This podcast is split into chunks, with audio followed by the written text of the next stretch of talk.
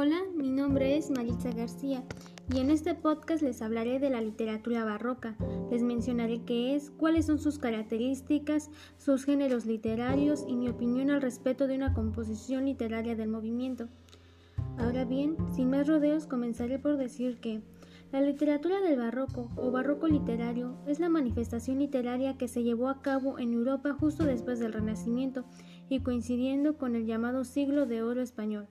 Es allí, en España, donde esta tendencia tuvo su mayor esplendor y desarrollo durante el siglo XVII.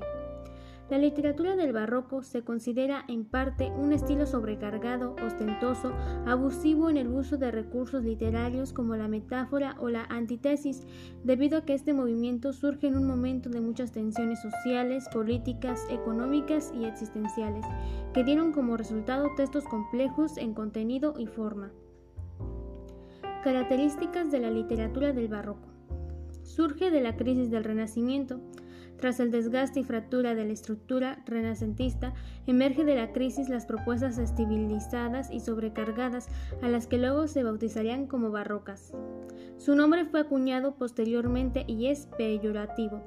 El término barroco fue acuñado durante el romanticismo, cuando habían menguado las manifestaciones propias de este movimiento. Dicho término, etimológicamente hablando, proviene del vocablo portugués barroco, que significa perla irregular o deforme. Fue un movimiento literario de corte ideológico más que formal, si bien se evidencia un uso y manejo de los recursos formales en la escritura de manera exagerada, es imposible opacar la carga ideológica que posee la literatura barroca magnifica lo renacentista, pero enfoca lo pesudumbre. Las temáticas propias del Renacimiento no se dejan a un lado, al contrario, se toman en plena decadencia y se ensanchan y se exageran.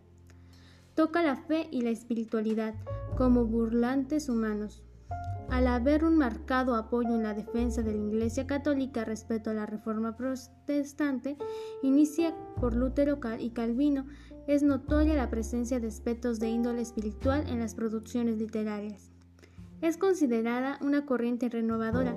La literatura barroca vino cargada con grandes innovaciones en lo que a modos y técnicas se refiere. Rompe con la estabilidad del Renacimiento, el Renacimiento se caracterizó por la calma y serenidad de sus propuestas literarias.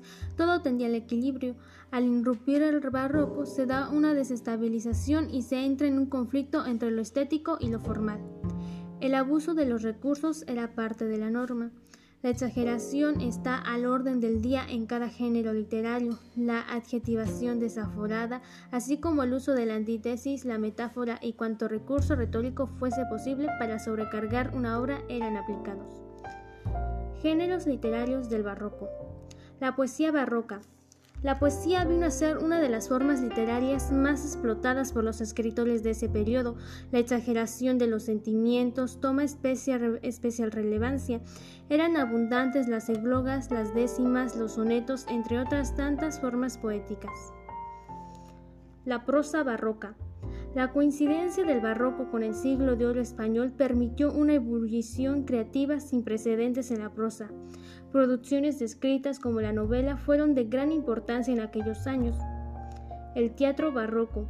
El texto teatral fue uno de los géneros de mayor impacto durante el barroco por llegar de manera directa y explícita a la población sin distinción de estratos. Ahora bien, el poema En perseguir mi mundo, ¿qué interesas? de Sor Juan Inés de la Cruz, quien es una de las exponentes femeninas de los poemas del barroco, en mi opinión, en su composición literaria quiere que nos demos cuenta que el mundo ha sido moldeado por un sistema que le da más valor a la apariencia que al contenido. La poeta lo que hace es descubrir la belleza que se esconde en el lado que la sociedad rechaza. Bueno, pues, para terminar, como se pudieron dar cuenta, la literatura barroca es muy interesante, pues el arte barroco pretendía evocar la emoción y la pasión en lugar de la tranquilidad racional que había sido apreciada durante el Renacimiento.